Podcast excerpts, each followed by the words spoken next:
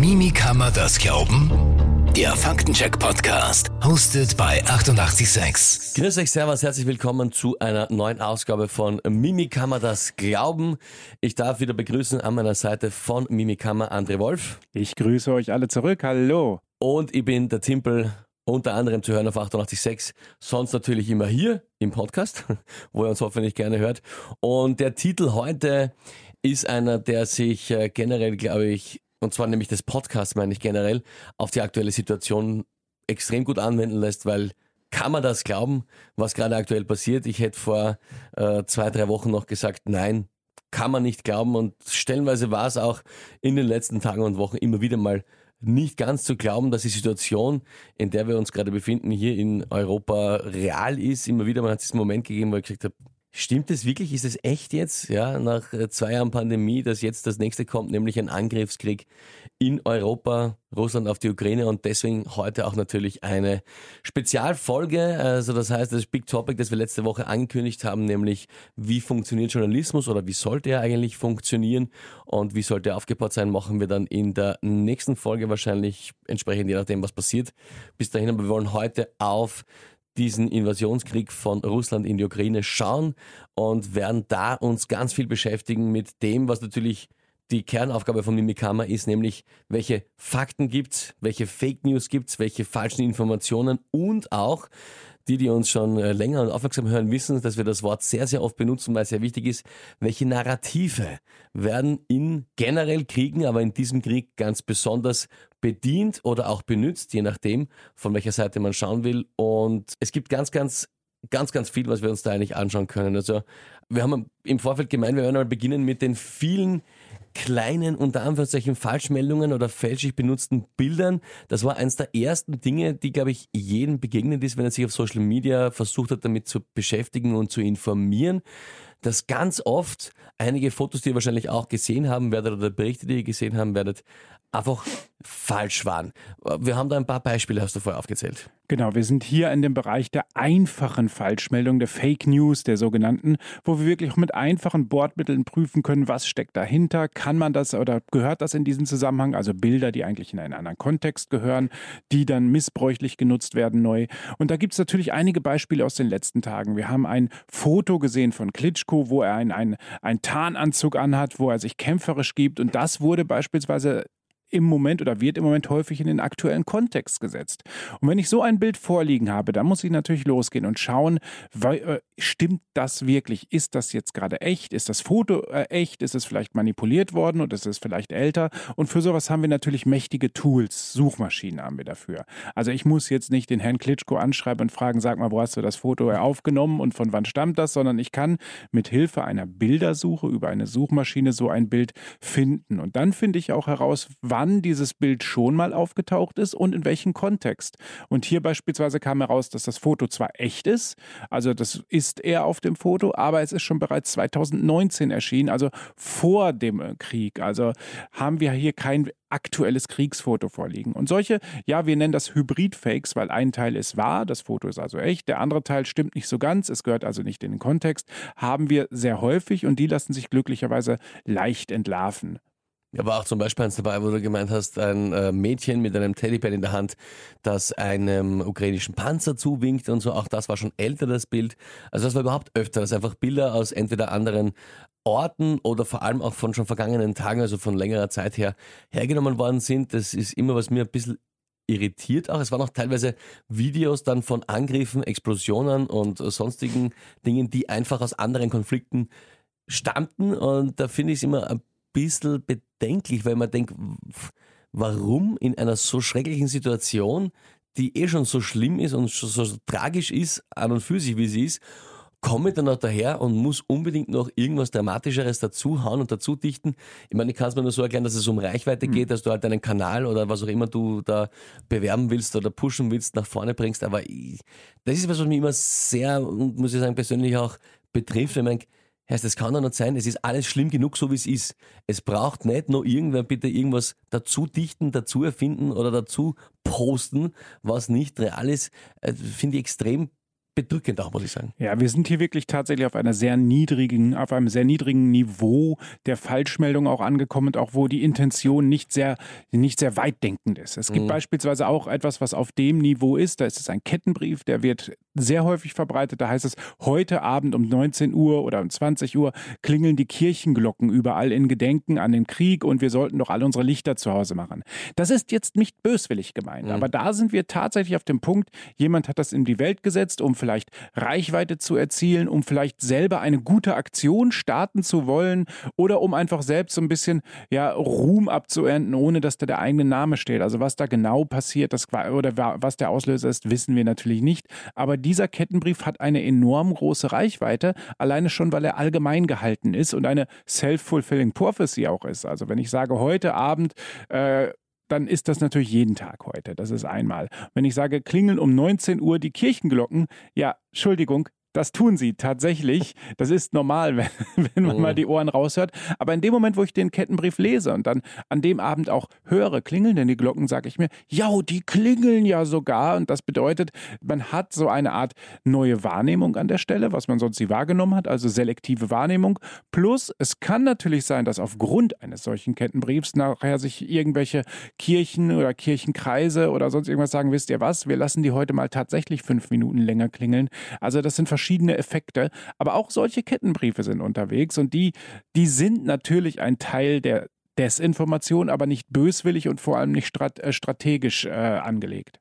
Das ist auch oft bei diesen äh, Bildern wiederum, dass dann vor allem die, die es weiterteilen, oft nichts also eigentlich, was heißt, ich glaube fast immer nichts Böses im Sinn genau, haben, genau. weil man eben nur zeigen will, um Gottes Willen, schau, so schaut's dort aus, genau. so geht's dazu. Macht's dann wiederum nur noch mehr schade, finde ich fast eben, wenn in Wahrheit dann der Erstposter einfach da irgendwann äh, Blödsinn hingestellt hat. Aber das sind natürlich, wie du gesagt hast, die einfachen kleinen Fake News und dann für solche Fake Bilder, die auch relevant sind, auch natürlich das, was schon viele Kollegen auch aufgefordert haben in den sozialen Medien, aufpassen, vorsichtig sein damit, was man teilt, nicht ja. vorschnell teilen. Immer wieder ist es mir persönlich aufgefallen, auch zum Beispiel auf Twitter, wo natürlich sehr viel darüber gesprochen und berichtet wird, haben sogar teilweise größere Journalisten, namhaftere Journalisten dann in den ersten paar Tagen vor allem Dinge wieder zurückziehen müssen oder auch teilweise Medienoutlets gesagt haben, na, sorry, das war zu schnell geteilt, haben wir nicht verifiziert. Also da aufpassen, was ihr teilt, äh, wirklich schauen, ob das von mehreren Quellen verifiziert ist, dass das wirklich aus der Jetztzeit stammt, dass das wirklich auch aus der Ukraine ist, äh, wenn ihr das teilen wollt, um da aufmerksam zu machen, wie es zugeht. Aber das natürlich ganz, ganz große Thema, was wesentlich strategischer angelegt ist und was das große Problem auch ist aktuell natürlich, sind die Narrative, die wir haben. Da haben wir jetzt das Wort, das wir immer und immer wieder erwähnen, wenn es um Fake News geht, auch um Verschwörungstheorien sehr viel, aber das kommt auch im Krieg vor. Es gibt diesen berühmten Spruch, der ist auch schon mehrfach zitiert worden von vielen Generälen in der Berichterstattung, das Erste, was im Krieg stirbt, ist die Wahrheit. Und das beginnt ja eigentlich schon, muss man sagen, am Beginn des Konflikts. Ganz am Anfang, ja. nämlich bei der Rechtfertigung unter Anführungszeichen, ich sage es jetzt, was man nicht anders benennen kann, aber die versuchte Rechtfertigung dieses Kriegs im Beispiel, das ist eigentlich bei allen Kriegen, du wirst es auch gleich noch erklären, immer schon so gewesen, die erzählt schon ein ganz bestimmtes Narrativ, das mit der Wahrheit nicht immer sehr viel zu tun hat. Genau, wir haben es immer wieder bei Kriegsausbrüchen mit der Situation zu tun, dass die Aggressorenpartei immer wieder behauptet, sie hätten sich nur verteidigt. Das kennen wir. Das war selbst im, äh, im Zweiten Weltkrieg so. Deutschland hat damals gesagt, es wird zurückgeschossen. Also Polen hätte äh, zuerst äh, geschossen. Ob da jetzt wirklich sehr welche gestellte, gestellte Situation vorher war oder nicht, die das äh, zugelassen hat, den Spruch wissen wir natürlich nicht hundertprozentig. Aber es wurde zumindest die Geschichte erzählt. Und diese Geschichte wird immer erzählt, dass sich eine Partei nur verteidigt. Ein ein Staat verteidigt sich nur. Das haben wir jetzt im Vorfeld auch erlebt. Also Russland oder Putin hat immer wieder gesagt, äh, dass die NATO zu nah an seinen Grenzen wäre, dass, dass er sich bedroht fühle, dass die Ukraine vielleicht selber Atomwaffen hätte, dass die Ukraine voller Nazis wäre, die müsste entnazifiziert werden äh, und, und so, alle solche Geschichten, die einen Angriff rechtfertigen würden. Das ist immer das, was im Vorfeld geschieht. Und das sind Geschichten. Das sind Geschichten, die wirken ein, wirken mehr oder weniger ein.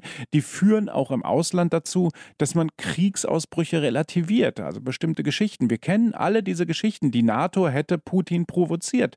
Und, und das ist eine Geschichte, die natürlich auf russischer Propaganda gewachsen ist, die in den Köpfen jetzt nach stetiger Wiederholung und immer wieder Darstellung äh, ja reingewachsen ist und bei, dem, bei der gesamten Geschichte immer wieder auftaucht, wenn es heißt, warum dieser Krieg denn entstanden ist. Beispielsweise durch angebliche Atomwaffen, die in der Nähe stationiert werden können. Wenn man mal die Faktenlage anschaut, die Standorte für Atomwaffen haben sich seit 1955 in dem Sinne nicht geändert. Also erst recht nicht in den letzten Jahren in Bezug auf die Ukraine. Also wir haben hier wirklich Fakten da liegen, die genau diesen Narrativen widersprechen.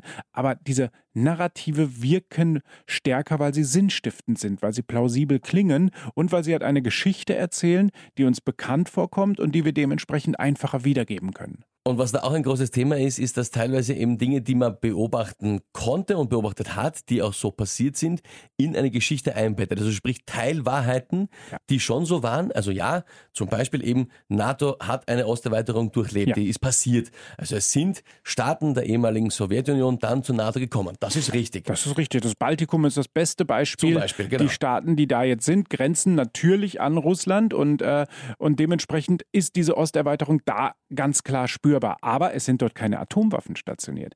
Alleine schon aus dem Grund, wenn diese Staaten dann mal tatsächlich aus der NATO rausgehen würden, ad hoc, hätten die auf einmal Atomwaffen. Das wäre völliger Unsinn strategisch gesehen. Also das ist eben nicht passiert. Und dann auch noch so Dinge wie, dass es da ein Versprechen gab, dass nichts östlich von Deutschland jemals zur NATO kommen soll.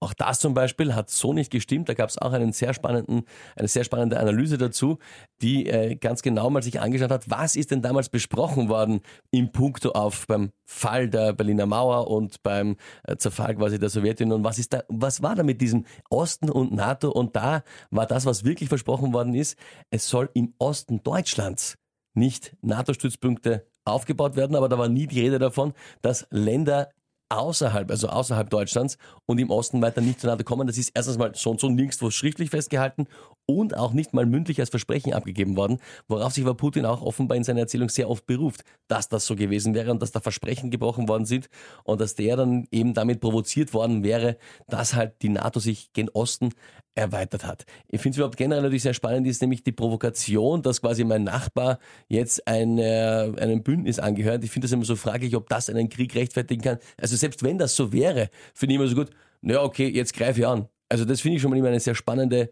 Argumentation überhaupt, ob sie das ausgehen würde, theoretisch. Ja, also ich gehe auch davon aus, dass andere Interessen dahinter stecken. Ich bin jetzt da kein Politologe und auch kein großer Stratege oder da werden aber andere Gründe sein. Das ist ein vorgeschobener Grund. Hier sind wir wirklich im Bereich der Geschichten, die erzählt werden müssen, um anderen Menschen eine Rechtfertigung beizubringen.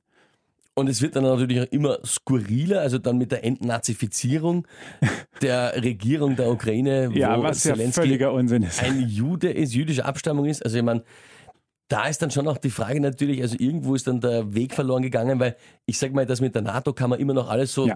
das ist alles nur irgendwie eben, NATO-Erweiterung gab es und so weiter, das ist jetzt dann nur eine Interpretation vielleicht und auch eine, eine Sichtweise, das kann man alles irgendwie nur so ein bisschen vielleicht äh, so stehen lassen, aber dass dann eins herkommt mit drogenabhängigen Nazis, die da in der Regierung sind, also das klingt schon eher abstrus Richtung Science Fiction, möchte ich fast sagen. Das ist völlig absurd, aber das Spannende ist, selbst dafür gibt es auf Social Media Pseudobeweise. Es geht ein Bild umher, wo, wo der Präsident dann tatsächlich äh, gezeigt, wie, wie er den Arm hebt zum Hitlergruß und das Foto ist sogar echt. Das Problem ist, wir dürfen nicht vergessen, der Mann ist Schauspieler, beziehungsweise war in seinem äh, Vorpräsidententätigkeit war er Schauspieler und hat halt äh, in, in, Rollen mitgewirkt, wo er dann das gespielt hat. Und daher stammt dieses Foto. Also sehr spannend, wie dann Sachen untermalt werden mit diesen Pseudobeweisen, um sich zu legitimieren. Das haben wir auch sehr häufig. Und auch hier sind wir wieder im Bereich der Hybridfälschung angekommen. Ein Teil passt, ja, das Foto ist echt, aber der Zusammenhang ist falsch. Nur, dass wir jetzt an einer Stelle angekommen sind, wo das dann strategischer ist, wo wir also also das nicht nur haben, dass jemand das aus eigenem Fame heraus macht oder um irgendwie Klicks zu bekommen, sondern dass dahinter eine Strategie steckt, um eben die Narrative zu, ja, zu beweisen und das Ganze zu legitimieren. Da gibt es verschiedene interessante Sachen, zum Beispiel, dass die Ukraine Tote erfinden würde. Und dann gibt es ein Video, wo ein Mann etwas spricht und im Hintergrund die vermeintlich Toten stehen auf einmal auf. Und dann heißt es, schaut mal hier, äh, da ist ihnen sogar ein Fehler unterlaufen, haben sie zu früh die oder haben sie zu spät die Kamera ausgemacht. Das Video ist echt. Das stammt sogar aus Wien. Das zeigt die Fridays for Future Demos vor ein paar Jahren und da haben die, haben die halt diese Toten simuliert. Das hat aber gar nichts mit der Ukraine zu tun. Aber dieses Video wird derzeit in dem Kontext ver verbreitet, dass das angeblich aus der Ukraine stammen würde und dementsprechend die Toten nur Schauspieler wären. Das ist häufig. Da ist dann die Rede von den sogenannten Crisis Actern, dass mhm, also mhm. bestimmte Situationen, bestimmte Krisensituationen oder Kriegssituationen mit Schauspielern dargestellt werden. Haben wir immer wieder äh, vorliegen gehabt. Auch das ist Teil einer Propaganda letztendlich. Nur, dass hier die Propaganda dann dem anderen vorgeworfen wird. Wir merken also, das Spiel wird komplexer. Also wir haben einmal diese ganze einfache Basis, die wirklich auf, auf Klicks, auf Likes, auf Fame aus ist, mit einfachen Falschmeldungen. Wir haben kompliziertere Falschmeldungen, wo, wo dann Geschichten einwirken, wo auch versucht wird, über sogenannte False Flag Aktionen jemand etwas unterzumogeln. Und dann kommen wir nachher auf die ganz große Schiene, nämlich wo Narrative bewusst vorangetrieben werden, wo bewusst Geschichten und Bilder geprägt werden, die wirklich auch einwirken und die uns dann verleiten, dazu verleiten, dass wir vielleicht auch oberflächlich werden. Und das, ähm, was du jetzt gerade angesprochen hast, mit diesen äh, Crisis Actern als Beispiel und den Videos, das alles, haben wir auch in der letzten Folge schon ganz groß besprochen. Also man sieht, das kommt da immer und immer wieder. Vieles kennen wir unter Anführungszeichen schon jetzt gut aus der Corona-Pandemie, wo viele Aspekte schon uns untergekommen sind und wir uns damit immer wieder beschäftigt haben, auch im Alltag ganz persönlich. Nur, wie du eben jetzt sagst, das ganz große, der ganz große Unterschied der jetzt ist, es wird halt jetzt in einem Krieg eingesetzt. Und das eben nicht nur von jemandem, der sich einen Vorteil verschaffen will, weil er halt äh, seine alternativen Heilprodukte verkauft oder was auch immer, sondern es geht jetzt um Krieg, es geht um Menschenleben ja. und es geht um einen äh, Bruch des Völkerrechts, um eine internationale Krise, eine neue Zeitrechnung in Europa, wie es viele auch sagen politisch, dass die Welt nicht mehr so ausschaut in Europa, wie sie davor noch ausgeschaut hat, zumindest viele Jahrzehnte lang. Und äh, wir kommen jetzt zu etwas, du hast da auch einen großartigen Artikel geschrieben dazu auf Mimikama.at, den man äh, lesen kann. Und es geht um die großen Narrative, die jetzt erzählt werden. Und einen sehr spannenden Punkt, du hast es schon leicht angeteasert, ich möchte nur mal sagen, und dann möchte ich dir lange das Wort lassen, dass du uns das mal äh, wiedergeben kannst. Aber ich möchte mal nur so viel anteasern. Nicht nur Russland bedient und benutzt Narrative in diesem Konflikt. Das ist tatsächlich so. Und jetzt müssen wir natürlich ganz vorsichtig sein. Es geht hier nicht an dieser Stelle, diesen Angriffskrieg zu relativieren. Es geht nicht darum, irgendwie die Ukraine in ein schlechtes Licht zu rücken oder sonst irgendwas. Wir müssen nur einfach wissen, dass wir von beiden Seiten Bilder geliefert werden. Also Bilder, die sich, die, die sich festsetzen in unseren Köpfen, also narrative Geschichten, die uns erzählt werden. Und da müssen wir halt vorsichtig sein, dass wir diese Na Geschichten nicht stumpf übernehmen und dementsprechend dem einen vielleicht mehr verzeihen oder, oder vielleicht einige Fehler nicht bemerken und dem anderen also und, und dem anderen wesentlich mehr vorwerfen. Wir haben beispielsweise im Falle der Ukraine natürlich in den letzten Tagen gezielt gesehen, dass die äh, der Kampf und auch der Präsident glorifiziert werden über Bilder, über Worte, über Darstellungen. Das ist ein Teil von Propaganda natürlich, die, der glorifizierte Kampf. Natürlich haben wir das immer gerne, wenn eine Partei angegriffen wird und die ist wirklich unterlegen, was ja in dem Fall ist, militärisch ist die Ukraine natürlich unterlegen, dass wir dazu neigen, dem Schwächeren zu dem Schwächeren zu halten und dementsprechend auch gerne diese Bilder sehen, wenn dieser Schwächere, wie auch immer, es schafft, sich gegen den Stärkeren aufzulehnen und auch wirklich die Stirn bieten kann. Dementsprechend lieben wir natürlich diese glorifizierten und heroischen Bilder. Dieser ein, ein Präsident, der mit seinen Soldaten an vorderster Front steht, der sich nicht verzieht, der nicht in irgendeinem Hinterzimmer an einem langen Tisch mit Generälen sitzt, sondern der im Dreck mitwühlt, der zur Not auch eine Waffe in die Hand nimmt, der sein ganzes Volk mobilisiert in einer Solidarität. Und das ist das Bild, was wir im Moment vermittelt bekommen, ganz klar.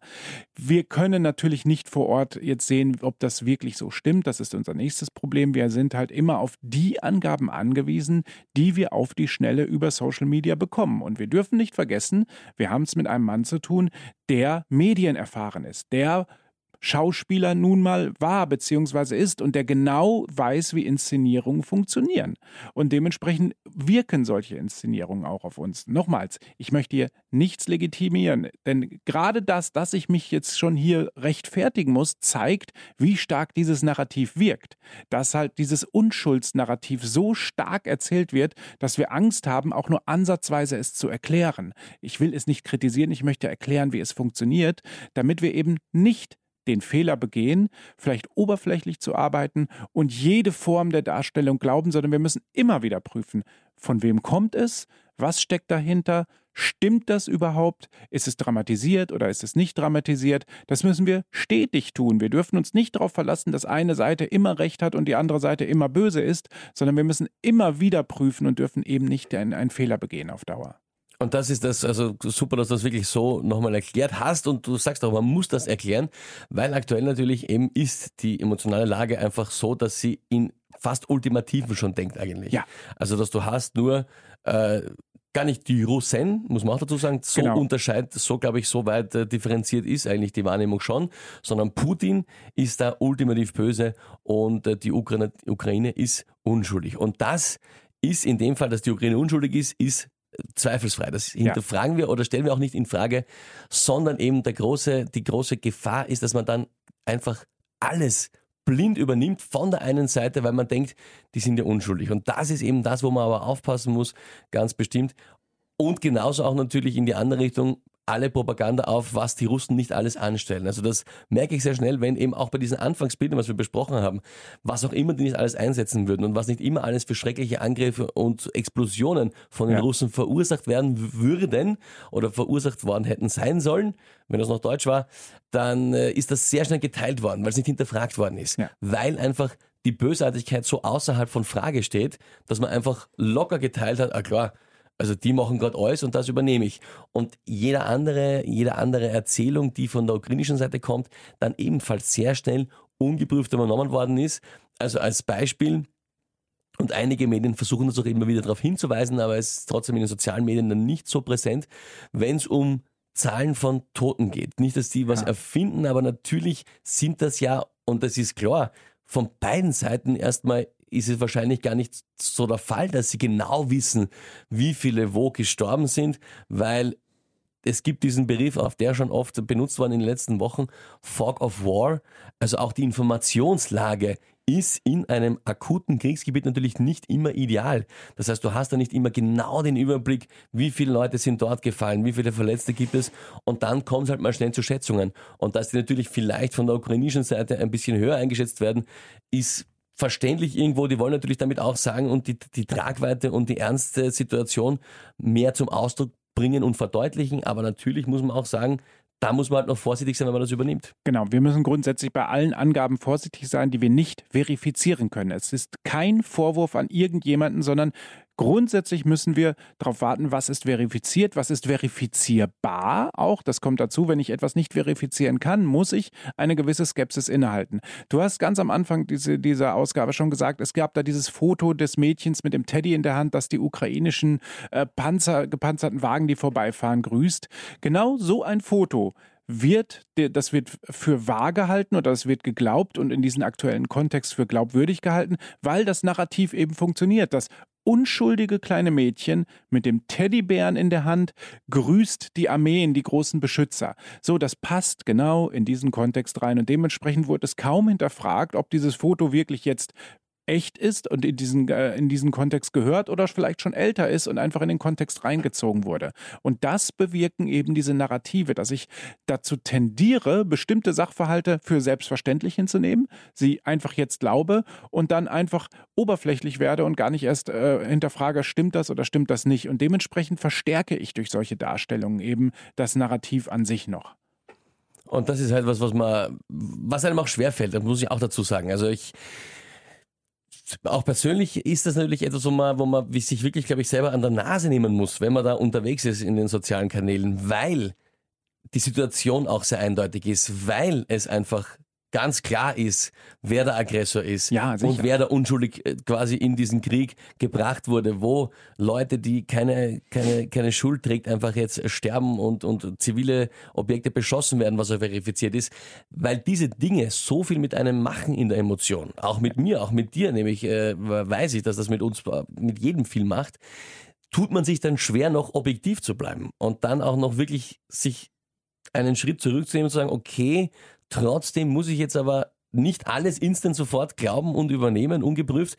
Das ist schwierig, aber gerade deswegen vielleicht noch einmal viel wichtiger. Das Wahnsinnige ist ja, es gibt ja genug äh, verifizierte Angaben, die schon ja dramatisch genug sind, wie du es gesagt hast. Da werden bestimmte zivile äh, Gebäude beschossen. Das ist ja nun mal da. Das ist verifiziert. Mit Clusterbomben, ja. auch das verifiziert. Ja, das unfassbar. ist auch verifiziert. Da muss man sich mir vorstellen, was das für Waffen sind da hast du keine Chance wegzulaufen. Wenn man ja Krieg aus, aus Filmen oder sonst wo kennt, denkt man immer, okay, da kommt jetzt ein Geschoss, da weiche ich aus oder dann hört man eine Bombe zischen aus der Luft und dann wirft man sich halt hinter irgendeine Mauer und alles ist in Ordnung und, die Flammen gehen über ihn weg. Nein, Clusterbomben sind etwas völlig anderes. Da kannst du nicht weglaufen. Und nach Konventionen auch nach einigen ja. Verboten, die allerdings Russland nicht unterschrieben hat, aber es gibt viele Konventionen, viele, viele Länder, die den Einsatz solcher Waffen auch verboten haben. Ja, ganz klar. Und, und das sind halt die wichtigen Punkte. Punkte und, und das reicht eigentlich schon, um deutlich zu sagen, wie die Lage dort ist.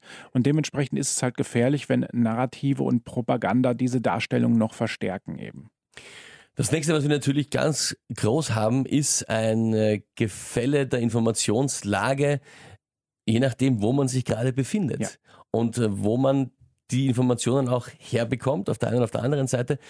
Also, was ich damit sagen will, ist, in Russland ist die Informationslage eine ganz, ganz andere, wenn man jetzt vor allem mal die sozialen Medien weglässt, als äh, sie das bei uns ist, äh, weil halt dort in den öffentlich zugänglichen Medien, den, und einfach den klassischen Medien, eine ganz andere Geschichte erzählt wird. Genau, jetzt sind wir bei der äh, Propaganda, die Russland betreibt, die wir gar nicht mitbekommen, die er nämlich im eigenen Land betreibt. Es gibt Zensur, es gibt eine Auslassung von Informationen, das ist ganz wichtig. Es wird nicht dargestellt, wie die Situation vor Ort in der Ukraine wirklich ist. Und es wird von kleinen Konflikten dort erzählt äh, und, und dass, dass das alles unter Kontrolle wäre und was weiß ich. Es wird halt runtergespielt, sodass die Bevölkerung gar nicht weiß, dass ein Krieg gerade stattfindet. Eine Art Bruderkrieg, wie man ihn auch vielleicht nennen mag, äh, je nachdem, wie man es äh, tituliert. Aber das wird halt nicht weitergereicht. Und da gab es in den letzten Tagen sehr interessante Phänomene, äh, mit denen die Bevölkerung in den Großstädten in Russland aufgeklärt werden sollte. Das, ich weiß nicht, ob das einige gehört haben, aber da ging es darum, diese Idee,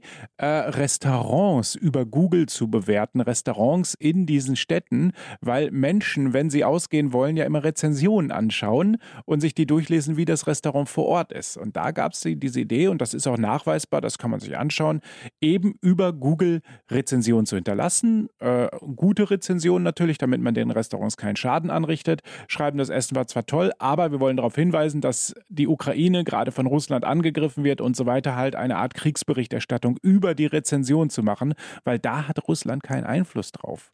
Diese Tricks gehen sogar so weit, dass einige Menschen ihre Tinder-Profile dafür genutzt haben.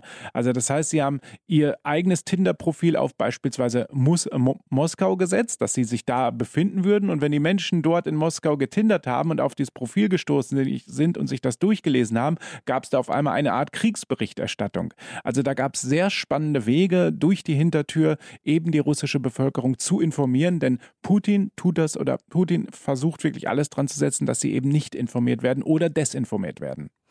Und wir bewegen uns aber da, finde ich, in eine extrem spannende Metaebene, die gerade für uns, gerade für dich vor allem, André, natürlich von Mimikama, sehr, sehr interessant ist und aber auch, glaube ich, schwierig ist. Denn was wir natürlich äh, hier oft machen, ist auf der einen Seite zu sagen, man soll aufpassen bei Online-Medien. Man muss aufpassen bei Quellen online, da muss man immer schauen und woher kommt das her. So, und natürlich auch den unter Anführungszeichen klassischen Journalisten in klassischen Medien kann man, wenn die seriös arbeiten, und da gibt's halt einige, denen man Vertrauen entgegenbringen kann, kann man zuhören, denen kann man glauben. Jetzt ist aber das, alles was wir immer sagen, angelegt auf Österreich, Deutschland, also auf unsere Welt. Jetzt haben wir das Problem oder den, wie ich finde, sehr das erzeugt im Kopf eine, das erzeugt im Kopf einen Knoten irgendwie die Situation. In Russland eigentlich das Gegenteil als Problem. Weil dort hast du so stark zensierte und staatlich gelenkte klassische Medien, die dir eigentlich was ganz anderes erzählen ja. als die Realität ist. Und die Realität findest du viel eher auf irgendwelchen Twitter-Profilen von Menschen, die vielleicht 5000 Kilometer entfernt wohnen, die du vielleicht so nicht kennst. Dann musst du halt dann eher diesen trauen. Und das ist aber doch, finde ich, irgendwie ein spannend umgekehrter Prozess, je nachdem, wo man halt lebt. Ja, hier ist der Demokratieindex ganz hilfreich. Der ist ja vor wenigen Wochen erst rausgekommen. Und wir dürfen nicht vergessen, auch wenn es uns in den letzten Monaten immer wieder erzählt wurde, wir würden in einer Diktatur leben. Ja. Nein, in Österreich leben wir nicht in einer Diktatur. Im Gegenteil, der Demokratieindex sagt, Österreich ist eine vollendete Demokratie, so wie Deutschland auch. Wir haben hier einen sehr, sehr hohen Standard, was die Demokratiewerte angeht. Wenn wir dann schauen in Staaten, wo eben nicht die Demokratie da ist, wo Autokraten herrschen, wo Russland dementsprechend dementsprechend auch zugehört. Da hat sich dann dieses Informationsverständnis auch tatsächlich gewandelt. Da ist es dann wirklich so, dass Medien gezielt eine Staatspropaganda verbreiten und eben innerhalb der Bevölkerung alternative Medienquellen gesucht werden müssen. Also wir haben genau den gegenteiligen Fall, was tatsächlich mit dem Demokratieindex dann auch zusammenhängt. In einer freien Demokratie, einer vollendeten Demokratie gibt es natürlich eine Pressefreiheit. Punkt und aus. Da brauchen wir nicht diskutieren. Niemand hier in Österreich wird von Nehammer angerufen und kriegt zu hören, was, was berichtet werden muss. Da würden sich einige Zeitungen oder einige Redakteure, wenn sie so einen Anruf kriegen würden, erstmal lachend nochmal im Bett umdrehen und nochmal zwei Stunden weiter schlafen, dann überlegen, so, was mache ich jetzt? Berichte ich, dass Nehammer mich angerufen hat? Oder ne, also wir haben hier eine völlig andere Situation. Ich kann jederzeit etwas veröffentlichen, ohne irgendwie Sanktionen seitens des Staates erleben zu müssen. Und das ist hier der Fall. Und dementsprechend haben wir wirklich eine freie Medienlandschaft. Natürlich natürlich, und das verwechseln viele Menschen, gibt es Redaktionslinien. Das ist völlig in Ordnung. Und es ist noch wichtiger, dass wir alle wissen, dass es Redaktionslinien gibt, dass es bestimmte Verlage gibt oder bestimmte Zeitungen gibt, die natürlich intern einer bestimmten eigenen Linie folgen. Die sind vielleicht etwas konservativer, andere sind etwas sozialliberaler. Also ich muss beispielsweise wissen, dass der Standard völlig anders berichtet als die Krone. Sie lügen beide nicht, das muss man dazu sagen. Sie informieren beide, aber sie haben beide andere Ausrichtungen. Und das muss ich im Sinne der Media Literacy, also der Medienkompetenz, lernen, verstehen und es ist in Ordnung, dann beide zu lesen, aber ich muss halt wissen, dass beide unterschiedlich, äh, unterschiedlich schreiben. Und deswegen ist das ja auch so wichtig, was ja immer und immer wieder in den letzten Monaten und Jahren auch vor allem immer wieder mal ersprochen war, erwähnt worden ist, nämlich die Medienlandschaft und die Presse als Säule der Demokratie, nicht als in der Verfassung festgeschriebene, aber trotzdem als ja. reale, extrem wichtige Säule der Demokratie, auf die man sich dann auch verlassen kann und verlassen können muss. Und man sieht eben aktuell in Russland, also wir sehen es nicht sehr gut, weil wir natürlich nicht so viel Einblick haben, was da rauskommt, aber dort kann man das mitbekommen, wie das Gegenteil davon ausschaut, wenn diese Säule des Staates nicht funktioniert. Ja. Wir haben das nicht nur in Russland beobachten können, ja, das war ja, auch die, war ja auch die Türkei oder wir brauchen ja, gar nicht so weit schauen. Ungarn, Orban hat natürlich auch dafür gesorgt, dass kleinere Medien, die frei waren, äh, ja nicht mehr wirtschaftlich unabhängig sind oder nicht mehr existieren mittlerweile und dass er wirklich im Großen und Ganzen den Apparat unter Kontrolle hat, wie die Richtung geht und was, äh, was äh, gesendet wird oder überhaupt gedruckt wird. Ne, das ist die, da, da wird halt kontrolliert, was darfst du bringen und was eben nicht. Und da äh, kann man jetzt einen kurzen Bogen zu Österreich ziehen, den man äh, glaube ich, nicht außer Acht lassen darf, dass wir nämlich dieses Thema in den letzten Jahren und auch jetzt einen Urausschuss haben, der das unter anderem behandelt. Und dieser Terminus der Urbanisierung zum Beispiel der Medienlandschaft oder auch der Kronenzeitung damals, wir erinnern uns alle ans Ibiza-Video. Aber nicht nur, das, bei weitem nicht nur hat sich Strache diese Idee gehabt hat, sondern wie viele Chefredakteure und auch anderen Journalisten dann berichtet haben, äh, du hast natürlich recht, dass nicht Kanzler Nehammer jetzt, äh, wenn man anruft und diktiert, was passiert, mhm. aber die Vorstufen davon sind immer, immer wieder versucht worden, ganz besonders unter dem, unter Anführungszeichen, türkisen System von Kurz, wo dann gewisse Leute aus seinem Umfeld sehr wohl ja. immer wieder angerufen haben in den Redaktionen, die dann versucht haben, da noch Einfluss zu nehmen auf die Berichterstattung oder das kann so nicht stehen. Teilweise soll auch Kurz angerufen haben nach mehreren Aussagen von den Journalisten und erklärt haben, er findet den Artikel nicht schön oder was haben Sie gegen mich. Wie gesagt, natürlich ist das kein, er diktiert, was dort steht, aber es ist der Notch da in die Richtung. in die Richtung, sag ich genau. mal. Und das nächste natürlich ist auch ein großes Thema, die Inseratenvergabe unter ja. Anführungszeichen, die halt diametral gegenübersteht einer de facto schon fast ausgebluteten Medienförderung in Österreich, die eigentlich Unabhängigkeit der Presse garantieren sollte, aber nicht erhöht worden ist in den letzten Jahren, äh, wie es in dem Ausmaß eigentlich wichtig wäre und jetzt inzwischen lächerlich ist. Davon könnte kaum ein Medium wirklich qualitativ hochwertig mhm. arbeiten und gleichzeitig Inserate, die halt vergeben werden an die Medien, die halt besonders freundlich berichten. Also, was ich damit sagen will, ist, der Weg in eine Richtung, und wir sind jetzt weit weg von dort, da wo wir sind wir reden, auf dem Sprung aber die zur Wege- nächsten Thema Richtig. beim nächsten Mal. Das ist ja das Schöne. Das war ja das, was wir heute eigentlich erzählen wir- und erklären wollten. Das. Äh, und das ist jetzt schön, dass wir den Bogen da so gerade hinkriegen. Der Weg ist genau der. Es geht um Macht, es geht um Geld und, und da sind Medien natürlich wichtig. Und da ist es natürlich auch wichtig, dass wir Reinigungsprozesse eben haben. Und Reinigungsprozesse sind halt U-Ausschuss oder andere Zeitungen, die sagen so, ich, ich wehre mich dagegen, es geht halt nicht ums Geld. Ich möchte einfach, dass alle das wissen. Und wir haben halt dieses Recht in, in, in diesem Land, das zu sagen, ohne dass was passiert. Dann, ja, natürlich eine Sanktion wäre, dass die Zeitung dann halt weniger Geld oder gar kein Geld mehr kriegt. Aber letztendlich dürfen sie es sagen, ohne dass beispielsweise die Polizei am nächsten Morgen da auf der Matte steht. Und wie es eben sein kann, wenn das nicht so ist oder wenn das dann in die Vollendung geht, das Ganze, eben kann man jetzt mitbekommen in Russland, wo halt viele gar nicht genau wissen, was eigentlich in der Ukraine passiert und dort eine ganz andere Geschichte erzählt wird. Es gibt ja auch immer wieder mal Berichte, die sind zumindest aus renommierten Blättern, die man da lesen kann, die halt sagen, dass teilweise auch die Soldaten gar nicht genau gewusst haben, was da eigentlich passiert und worauf sie da sich einlassen. Auch denen ist teilweise erzählt worden, so wird zumindest teilweise geschrieben, dass sie eigentlich eher eine Befreiungsarmee sind und nicht irgendwie Aggressoren und Besatzer. Ja, da gibt es viele unterschiedliche Geschichten. Da müssen wir natürlich aufpassen, dass es alles noch nicht verifiziert oder dass sie teilweise gar nicht gewusst hätten, wo sie hinfahren, dass sie angeblich nur eine Übung hätten. Da muss man wirklich stark Ich- aufpassen, ja. denn wenn ich merke, es wird etwas scharf aufmunitioniert, frage ich mich natürlich auch, wieso passiert das jetzt? Also da, da haben wir wirklich diesen, diesen Nebel des Krieges noch, den Fog of War. Das wird sich alles im Nachhinein klären müssen. Da werden dann wahrscheinlich auch noch, wenn das Ganze vorbei ist und je nachdem, wie es ausgeht, Befehlshabende oder Unterbefehlshabende sich noch melden und, und, und irgendwie was zu Wort geben.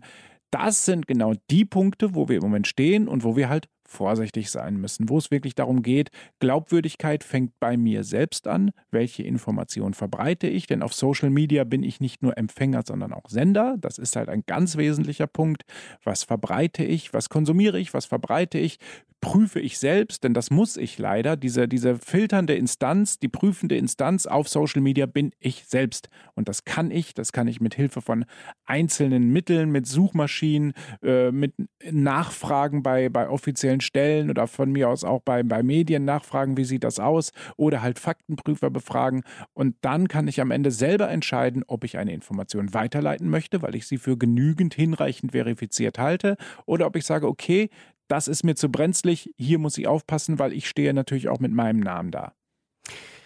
Machen wir das noch vielleicht, wenn wir, wenn wir jetzt an diesem Punkt schon sind, was du gerade nochmal sagst, auch ein bisschen ein Bogen, den wir jetzt gezogen haben, eigentlich ein Full Circle, den wir da gemacht haben, was, glaube ich, ganz, ganz viele einfach beschäftigt, auch wenn sie jetzt sich auf den sozialen Medien bewegen.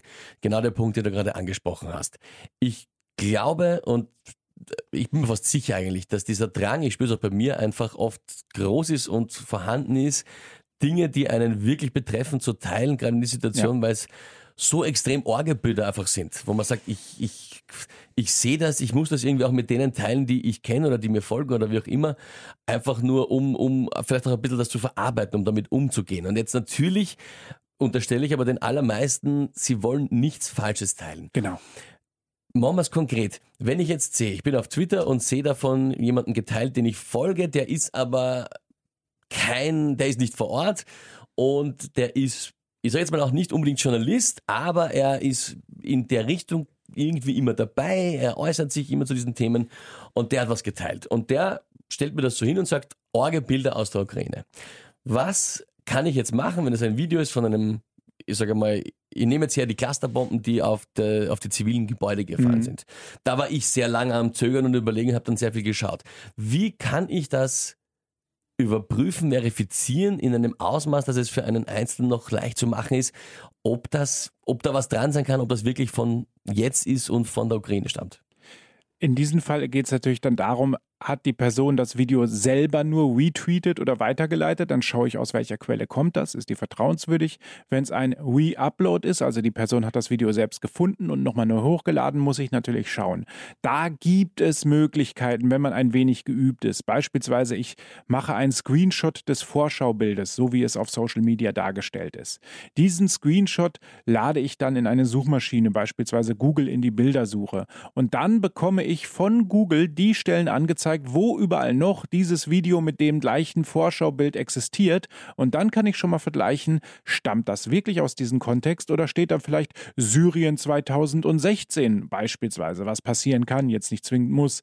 Und dann erkenne ich, aha, wenn jemand 2016 das gleiche Video schon gepostet hat und da steht dabei Syrien, heißt das zwar nicht, dass das Syrien sein muss, aber es heißt definitiv, dass es schon 2016 existiert hat. Und das ist natürlich ein K.O.-Kriterium, um es 2022 für die Ukraine einsetzen können. Also das reicht dann schon. Wenn ich will, kann ich dann natürlich weitersuchen, aber es ist nicht mehr zwingend notwendig, weil ich schon weiß, es gehört nicht in diesen Kontext. Wenn ich nichts anderes finde, stattdessen aber dieses Video bei, bei seriösen Medien beziehungsweise bei, bei wirklich äh, Kriegsberichterstattern oder bei Leuten, die wirklich verifiziert sind und die haben das auch geteilt, dann wiederum ist die Chance höher, dass das real sein kann. So, und dann gehe ich hin und schaue mir selber an, welche Details finde ich in den Videos und die müssen plausibel sein. Ich habe gestern beispielsweise ein Video untersucht, da ist eine Gruppe junger Menschen mit einem Auto an einem, an einem gepanzerten Fahrzeug vorbeigefahren und hat einen Molotow-Cocktail auf das gepanzerte Fahrzeug Fahrzeug geworfen und die Flammen, die sahen ein wenig komisch aus.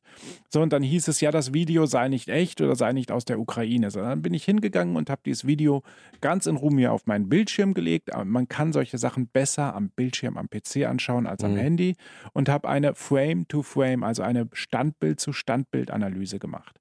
Und das war dann nicht schwer. Du schaust dir diverse Stellen an. Du schaust erstmal, äh, das Feuer, was da ist, ist es plausibel. Du schaust, gibt es reflektierende Gegenstände. Ich hatte einen Außenspiegel am Auto. Ich habe im Auto beispielsweise die, das Handschuhfach gehabt, das ganz leicht reflektiert hat, das also von blau auf einen leichten rot und lila Schimmer gewechselt hat, als die Flammen aufgingen. Ich habe den Türgriff aus Chrom gehabt, der auch wiederum leicht gespiegelt hat. Also ich hatte viele Spiegelflächen, die beim Aufschlag draußen dann mit äh, reflektiert haben. Das ist immer ein gutes Anzeichen. Dann habe ich gesehen, warum ist das, wirkt das Feuer denn so künstlich? Und zwar, weil das Feuer im Auto auch war. Und zwar die Dame, die den Molotow-Cocktail geworfen hat, hatte auf einmal Flammen am Arm. Und danach fragt man sich, wieso hat die Flammen am Arm? Und dann siehst du in der mhm. Standbild zu Standbildanalyse auf einmal, kurz bevor sie geworfen hat, ist ein wenig von der Brennflüssigkeit über ihre Jacke gegangen. Das sah man deutlich. Man hatte Tropfenbildung dort drauf. Also waren das die Sachen, die dann anfingen zu brennen. Und während des Wurfes ist auch was von außen an den Rahmen des Fensters oben gegangen, an den Türrahmen, und der brannte auch. Also wir hatten sehr viele plausible Stellen, die angefangen haben zu brennen. So, jetzt geht es natürlich darum, okay, die Flammen, dürften echt sein. Also wir können nie sagen 100 Prozent, aber mhm. wir können wie bei PCR-Tests sagen, das passt schon. Mhm. Äh, und dann geht es natürlich darum, ist das plausibel überhaupt? Dann schauen wir auf die Umgebung. Wir sehen Bäume. Bei Bäumen ist es immer wichtig, die Jahreszeit zu identifizieren. Und in diesem Fall hatten die Bäume kein Laub dran, also Winter, auch plausibel. Die Dame im Auto war zu sehen, sie hatte eine Haube auf, eine dicke Jacke an, also reden wir von der kalten Jahreszeit. Insgesamt plausibel. Dann haben wir das gepanzerte Fahrzeug angeschaut. Dort war eine dicke Markierung zu erkennen, ein Z. So, jetzt gehen wir natürlich los, was bedeutet Z? Und wenn ich dann eine Suchmaschine anschmeiße, das kann jeder machen und kann einfach Z Markierung russische Panzer eingeben, bekommen wir heraus, dass im Moment viele russische Panzerwagen, gepanzerte Fahrzeuge mit einem Z markiert sind. Also auch das ist plausibel für die Gegenwart. Und das sind viele kleine Indikatoren. Wenn man die zusammenpackt, habe ich am Ende ein Paket und sagen kann, es ist sehr plausibel, dass dieses Video aus der derzeitigen Situation stammt und auch, dass das Feuer echt ist. Und dann können wir natürlich das Ganze wieder in einen Zusammenhang sehen, in einen inhaltlichen Zusammenhang, nämlich dass aufgerufen wurde, die Bevölkerung solle eben diese Molotow-Cocktails selber basteln und auch Angriffe verüben. Und da kann man jetzt natürlich auch wieder wunderbar zeigen, wie gefährlich so ein Aufruf ist, denn die drei, die im Auto saßen, haben sich fast selbst in die Luft damit gejagt. Das hast du gerade wunderschön erklärt und wirklich im Detail auch das finde ich super, dass wir halt auch wirklich was Anschauliches haben für euch, dass ihr mal hört, wie genau man auf sowas achten kann. Also ich erinnere mich, ich musste jetzt gerade etwas äh, schmunzeln, obwohl es ein sehr ernstes Thema ist. Ich erinnere mich an Bäume und die Jahreszeit. Vielleicht erinnert sich noch der eine oder andere von euch an ein gewisses Foto einer Pizza ja, eines ehemaligen Präsidentschaftskandidaten. Präsidentschaftskandidaten in Österreich, der ich, äh, der mal gemeint hat, er muss ein Foto machen mit heute Family Pizza Pizzatime und im Hintergrund war der Garten zu sehen, der gerade geblüht hat und das war halt auch eigentlich im Winter, äh, Ja. wo er es gepostet hat, das war halt dann offensichtlich nicht real. Aber nein, das ist mir nur gerade eingefallen, deswegen musste ich das Wo sagen. wir Aber wieder bei Propaganda sind. bei Propaganda wieder sind. Aber das sind sehr spannende Dinge. Also, dass man sich erstens mal Details anschauen Ja. kann. Auch was du gerade sagst mit dem Feuer zum Beispiel und Reflexionen, das sind Dinge, man kann natürlich ein Feuer animieren, aber zum Beispiel Feuer ist recht schwer zu animieren und Reflexionen und Lichtverhältnisse werden schnell mal übersehen. Genau, wenn das ist der nämlich, Punkt. Wenn man es nämlich unter Anführungszeichen billig und schnell macht, weil dass da jetzt quasi ein Hollywood-Studio sich die Zeit nimmt und das wirklich aufwendig animiert, unwahrscheinlich, nicht unmöglich, aber unwahrscheinlich. Mhm. Und wenn du es eher schnell und einfach machst mit irgendeinem After Effects Programm oder was auch immer, dann werden diese Dinge oft mal übersehen. Genau. Und je mehr man auf sowas achten kann, umso eher sieht man dann, okay, es ist sehr unrealistisch, dass sich jemand die Mühe gemacht hat, wirklich auch auf Chromoberflächen die Reflexion zu machen oder auch Lichtverhältnisse anders zu, Ja. einzustellen. Das ist dann, dann schon sehr aufwendig. Also das sind alles Dinge, auf die man aufpassen kann, die man gut sehen kann und die man schnell sehen kann vor allem. Genau, es sind meist, und das ist die Erfahrung, häufig wird immer auch gerade von Medien erzählt, es wären so viele Deepfakes oder wir müssten Angst haben vor Deepfakes. Meine Erfahrung aus den letzten Jahren, ja aus einem Jahrzehnt Mimikama zeigt, Deepfakes sind bis dato noch nicht unser Problem gewesen. Die können, ich will sie nicht, nicht, Ja, ja. nicht, nicht, nicht äh, minder gefährlich reden, aber sie sind bisher noch nicht unsere Gefahr gewesen. Die Gefahr, die wir bisher hatten, waren diese nadelstichartigen, vielen kleinen Pseudobeweise, die einen Fake legitimieren sollen. Das ist das, was die Gefahr bisher war. Diese unwahrscheinliche Flut an quantitativen und nicht besonders qualitativen Inhalten. Und da kommt es halt vor, dass Menschen einfach Details vergessen, übersehen und, und daran erkenne ich dann diese Fälschung. Auch wenn jemand mal ein, ein Kopf meint, in ein Bild reinzumontieren, dann passen vielleicht die Farben nicht so ganz, die Schatten nicht, die Übergänge sind erkennbar, das ist dann halt so, weil, weil es sind unterschiedliche Qualitäten der, der Basisfotos, die vorliegen und das sind halt die Sachen, woran wir das erkennen und wir haben natürlich die Möglichkeiten als Faktenprüfer, wir können das. Das ist, muss ich sagen, als jemand, der ja sehr viele Memes bastelt, wo auch einmal dann natürlich in satirischer Absicht ein Kopf von einer Person auf einen anderen Körper gesetzt Ja. wird oder ein anderes Foto.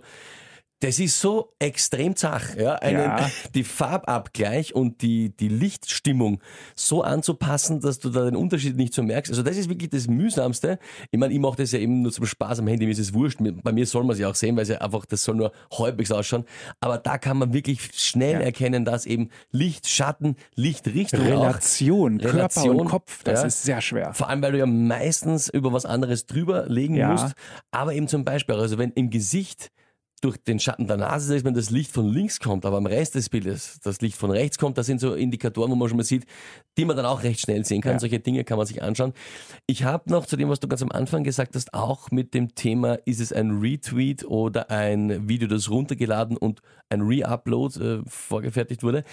Ich habe da auch was gesehen und habe dann äh, etwas versucht, nämlich ich habe beschrieben, was ich in dem Video gesehen habe, in der Google-Suche Funktioniert. und geschaut, ob ich es woanders auch noch finde und mir dann die Quellen angeschaut. Das hat gut funktioniert, Ja. weil ich bin dann sehr schnell zu zwei verifizierten Quellen gekommen, also zwei vertrauenswürdigen äh, Qualitätsmedien, die es beide gepostet haben und auch dazu im Artikel erklärt haben, wo es her ist, obwohl ich das Video nur gesehen habe, eben von einer Privatperson, die es gere-uploadet hat. Aber das funktioniert auch. Also ich habe dann geschrieben, eben die, die Situation beschrieben. Bombs, äh, Car, äh, Ja. Ukraine oder irgend sowas. Ich habe einfach ein paar Schlagworte zu dem Bild eingegeben und dann halt versucht, mir einen Artikel zu suchen und habe dann dieses Video eben wiedergefunden bei seriösen Medien. Hast du automatisch richtig gemacht. Das ist ein, ein, ein, eine Randnotiz jetzt, dass in meinen Workshops, die ich, wo ich den Leuten das beibringe, wie es funktioniert, habe ich auch ein Foto, das habe ich selbst mal aufgenommen in Berlin. Das kannst du nicht finden über die Bildersuche. Das ist schlichtweg kaum möglich oder nicht möglich. Äh, aber die Übung besteht darin, dass ich mit den richtigen Schlagbegriffen das, was ich auf dem Bild sehe, beschreibe, sodass mir eine Suchmaschine ein anderes Bild dieser Situation zeigt, nämlich von einer genau anderen Seite, aber trotzdem dieses Motiv zu sehen ist. Also auch das funktioniert, aber ich muss die Suchmaschine wirklich sauber, so wie du sagst, mit den richtigen Schlagworten füttern und dann kann eine Suchmaschine mir das auch zeigen. Das auch auf jeden Fall ein guter Weg, um Dinge zu verifizieren. Und äh, was, glaube ich, auch wichtig ist, oder ich äh, hoffe, du stimmst mir dazu, aber es soll kein Aufruf sein an euch, nicht zu teilen, wenn euch etwas wichtig ist und wenn euch das auch einfach am Herzen liegt, Dinge weiterzuleiten. Aber der Aufruf ist auf jeden Fall, schaut und prüft genau, was ihr teilt, damit wir da nicht einfach in einer ohnehin schon sehr dramatischen Situation noch irgendwelche künstlichen Probleme oder Fehlstellungen oder Missverhältnisse vergrößern, die es nicht nötig hat.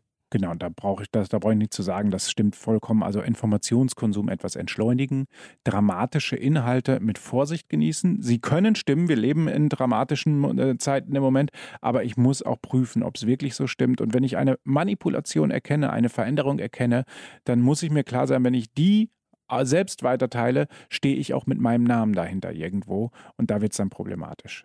Ich hoffe also, diese Folge natürlich mit einem sehr ernsten Thema hat euch trotzdem einiges gebracht. Ihr habt hoffentlich einiges mitnehmen können daraus. Ich glaube, dass die Einordnung äh, wieder mal, wie wir das immer machen, eigentlich das Um und Auf ist. Auch in solchen Zeiten ist es wichtig, den gewissen Abstand trotzdem noch zu wahren, äh, vor allem von all den Bildern, die man in dem Fall sieht, vielleicht noch wichtiger, als es bisher war. Man hätte eigentlich geglaubt, dass es schon mit Corona-Pandemie das Größte ist, wo man aufpassen muss. Und dann äh, kommt das noch dazu, dass wir es halt jetzt noch wichtiger haben, mit welchen Informationen wir woher wie gefüttert werden und wie wir damit umgehen. Und ich äh, hoffe auch, dass euch die Tipps, die wir gegeben haben, etwas weiterhelfen bei der Beobachtung der Lage in den nächsten Tagen und Wochen. Wir machen natürlich nächste Ausgabe dann wahrscheinlich wieder das Thema, das wir letztes Mal angekündigt haben, weil es aber auch sehr gut passt. Ja. Also eigentlich ist ja. es ja trotzdem aktuell. Wir wollten heute nur einfach eine spezielle Folge genau auf diesen aktuellen Konflikt machen und eingehen auf Dinge, die uns und euch auch wahrscheinlich allen in den letzten Wochen begegnet sind und sagen euch vielen Dank fürs Zuhören. Wir hören uns dann wieder bei der nächsten Ausgabe von Mimik kann man das glauben, wo das Big Topic eben sein wird. Journalismus, wie wichtig ist er und wie funktioniert seriöser Journalismus? Wichtiger denn je, als wir uns das eigentlich gedacht hätten vor zwei Wochen, als wir uns die Idee dazu genommen haben. Danke euch fürs Zuhören. Bis zum nächsten Mal.